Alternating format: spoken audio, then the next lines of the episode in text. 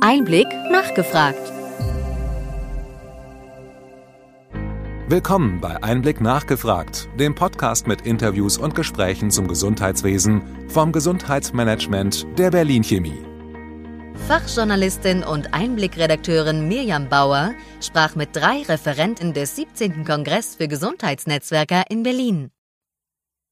Vince Ebert ist Diplomphysiker und Kabarettist aus Wien. Seit vielen Jahren begeistert er mit seinen Bühnenshows tausende Zuschauer.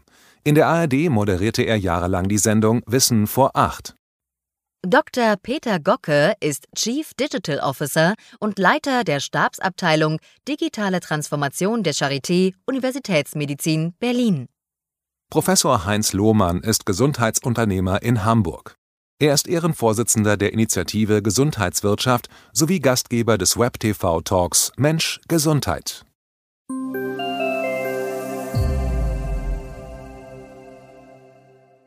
Herr Ebert, auf dem Kongress für Gesundheitsnetzwerker sprechen Sie über Versorgung digital. Wie viel ist gesund? Wie ist Ihre Meinung dazu? Also Digitalisierung ist natürlich super, um Abläufe zu optimieren. Das wissen wir ja alle. Äh, man kann mit Digitalisierung inzwischen Krebstumore besser erkennen als ein Onkologe. Äh, aber, äh, und das ist auch so Teil meines Vortrages, äh, dass äh, unsere menschlichen Kompetenzen, also äh, Entscheidungen treffen zu können, ähm, wenn ich fünf Therapien habe, zu sagen, äh, welche Therapie ist für den Patienten wichtiger oder nicht so geeignet. Da ist die menschliche Komponente eben wichtig und diese Unterscheidung versuche ich dann im, äh, äh im Key, in der Keynote den Leuten näher zu bringen. Sie sprechen auch über Risiken und Nebenwirkungen. Fragen Sie Ihren Arzt oder Apotheker. Ja, also die Risiken der Digitalisierung sind natürlich, dass wir uns zu sehr auf die Daten verlassen. Also dass wir glauben, der Computer äh, trifft die Entscheidung für uns. Und wenn wir das machen, sind wir natürlich äh, so ein bisschen verloren. Das heißt also, der Computer kann uns helfen oder die Big Data Systeme, die Algorithmen können uns helfen, aber die Entscheidungen müssen wir schon treffen. Also da Verantwortung abzugeben, ist fahrlässig.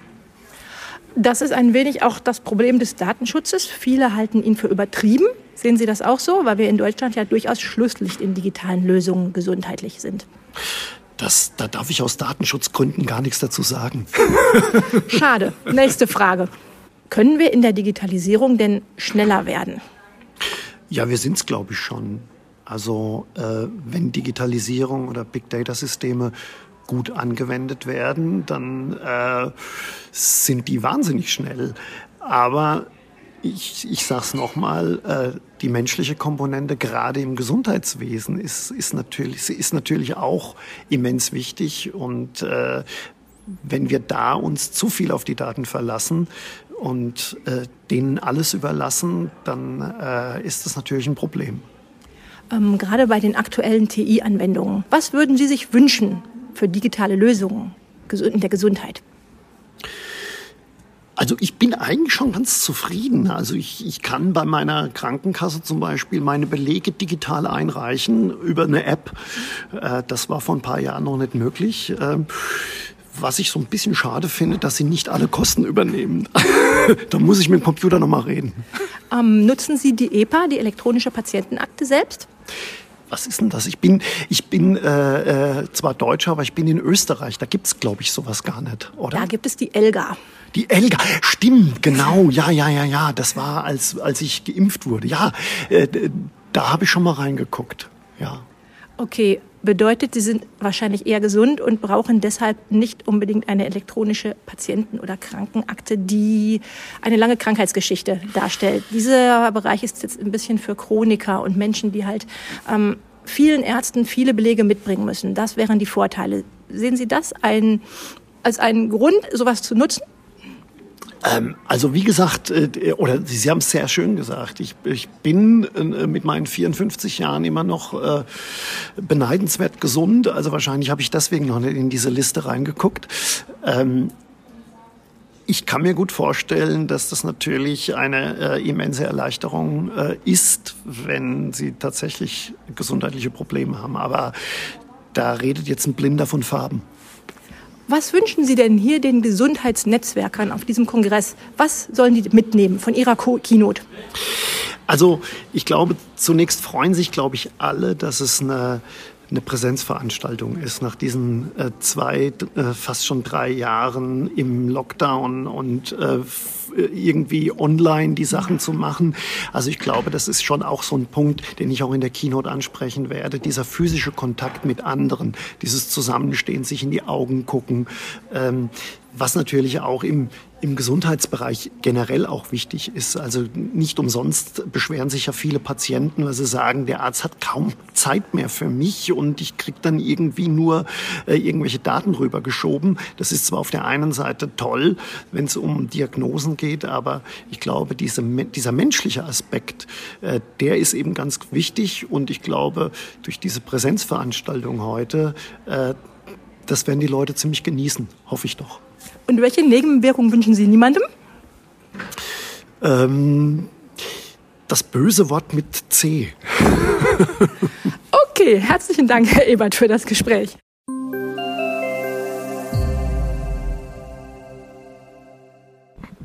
Herr Dr. Gocke, wo stehen wir aktuell bei den TI-Anwendungen?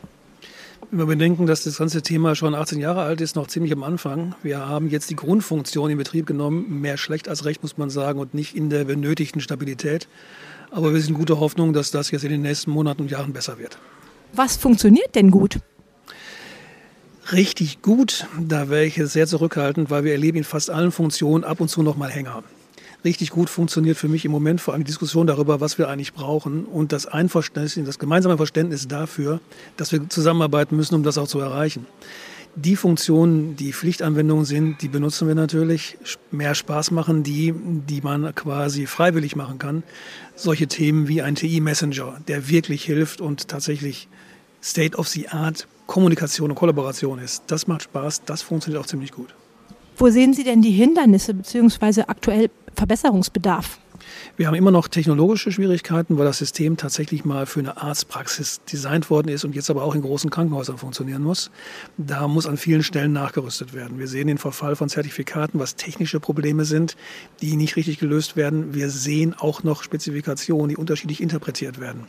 Das heißt, die ganze Komplexität die wir in dem System haben, tritt jetzt genau an den Schnittstellen zutage und macht das Zusammenarbeiten einfach schwierig. Und ich glaube, wir müssen die Komplexität im System wieder reduzieren, um zum stabileren Betrieb zu kommen.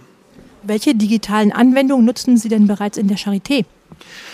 Tatsächlich ist es der versicherten Stammdatenmanagement-Bereich, der fast zu 100 Prozent genutzt wird. Alle anderen Funktionen, auch die, die da sind, werden kaum nachgefragt. Die wenigsten Patienten fragen nach Notfalldaten oder nach der EPA oder nach dem E-Rezept, sodass wir da auf der einen Seite froh sind, dass der Druck noch nicht so groß ist.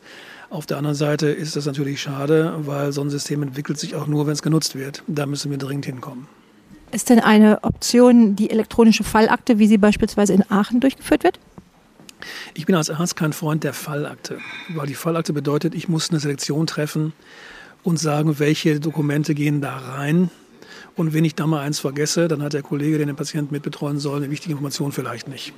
Manchmal weiß ich auch gar nicht, was in einem Fall gebraucht wird und tue es deswegen nicht da rein. Außerdem nimmt an der elektronischen Fallakte in der Regel der Patient nicht teil. Das halte ich für einen großen Fehler. Der Patient muss Bestandteil auch unserer digitalen Systeme werden. Wenn wir ihn wirklich auf Augenhöhe in die Behandlung einbeziehen wollen, dann braucht der Patient eine Akte. Und ich habe ehrlich gesagt keine Angst davor, dass der Patient Inhalte der Akte verschwinden lässt. Warum sollte er das tun? Das könnte er heute auch schon, wenn er uns den berühmten Leitsordner bringt. Das tut er auch nicht, weil er will Hilfe von uns haben und er weiß ganz genau, wir brauchen die Informationen. Was wünschen Sie sich für die Zukunft, wenn wir auf die digitalen Anwendungen sehen? Was wollen wir erreichen? Erreichen wollen wir eigentlich nicht Digitalisierung, sondern eine bessere Medizin für unsere Patientinnen und Patienten. Und Medizin heute geht tatsächlich nur unter der Verwendung von Daten. Und zwar strukturierte Daten, gemeinsame Nutzung in Echtzeit. Das sind die drei Punkte, die wir brauchen in so einem System. Und das bedeutet auch, die Akte kann nicht ein PDF-Container bleiben, sondern muss strukturierte Daten enthalten. Daran wird gearbeitet, aber der Weg ist natürlich auch noch ziemlich lang und steinig. Herzlichen Dank, Herr Dr. Gocke.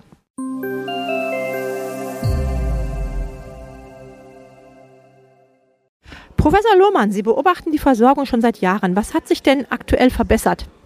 Also es hat sich verbessert dass äh, viele Menschen den Nutzen von Digitalisierung äh, positiv sehen. Das haben Patientinnen und Patienten schon ganz, ganz lange so gesehen, denn die haben äh, privat äh, Smartphones genutzt und alle möglichen Lebensbereiche äh, so quasi subkutan digitalisiert, ohne dass sie es so richtig gemerkt haben, nichts entscheiden muss. Im Gesundheitsbereich war das immer noch sehr schwierig, war hinterher.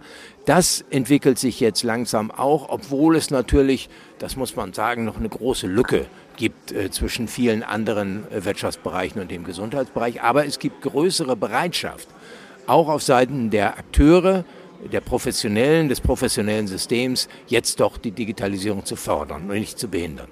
Auf dem Kongress wurde das Schlagwort inoffizielle Digitalisierung genannt. Sie haben das gerade auch angesprochen. Was halten Sie von diesem pragmatischen, nutzenbringenden Weg? Naja, der zeigt zumindest zum, äh, mal, dass ähm, Menschen sowas wollen. Also wenn äh, sie das einfach nutzen und sich gar nicht so sehr um die Regeln kümmern, dann äh, ist das ja so, man muss sie nicht zwingen, äh, das zu tun, sondern ganz im Gegenteil, man muss sie ja eigentlich davon abhalten.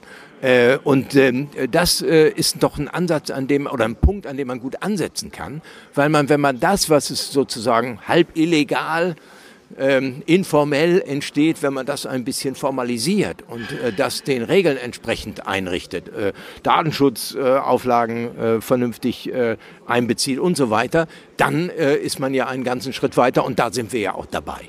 Welche Hindernisse sehen Sie denn noch? Naja, es gibt immer noch ähm, äh, eine, ein Grundproblem. Das Gesundheitssystem ist noch sehr stark institutionell ausgerichtet. Das heißt, wir haben Expertinnen und Experten, äh, die dominieren noch sehr stark. Der Patient als Konsument ist immer noch schwach, ist stärker geworden als früher.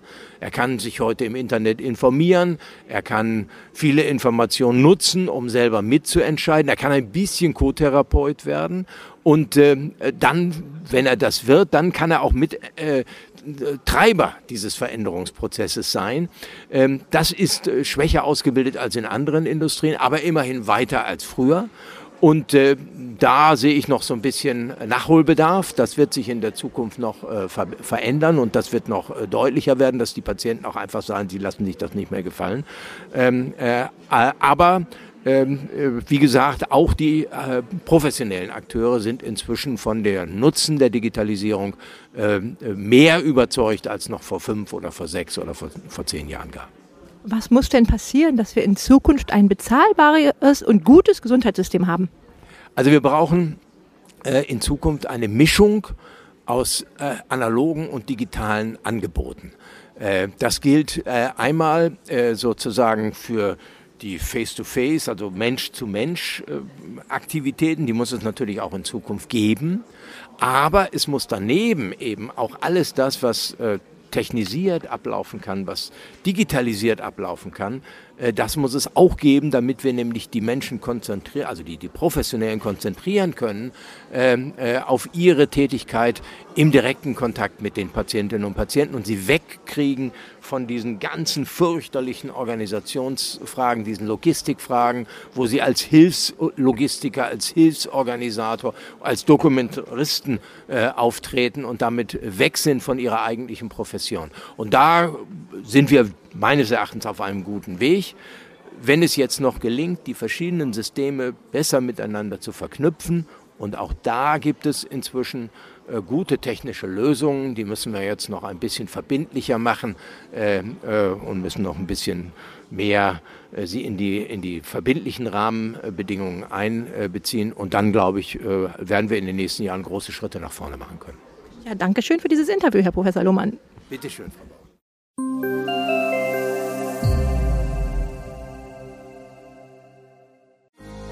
Wir hoffen, dass Ihnen diese Ausgabe von Einblick nachgefragt gefallen hat. Bitte schicken Sie uns gerne Anregungen und Fragen an gesundheitsmanagement at berlin-chemie.de. Sie finden unsere Kontaktdaten auch in den Show Notes. Wir empfehlen Ihnen für den schnellen Überblick der Trends im Gesundheitswesen unseren wöchentlichen Einblick-Podcast sowie unseren Einblick-Newsletter. Alles im Netz unter einblick-newsletter.de.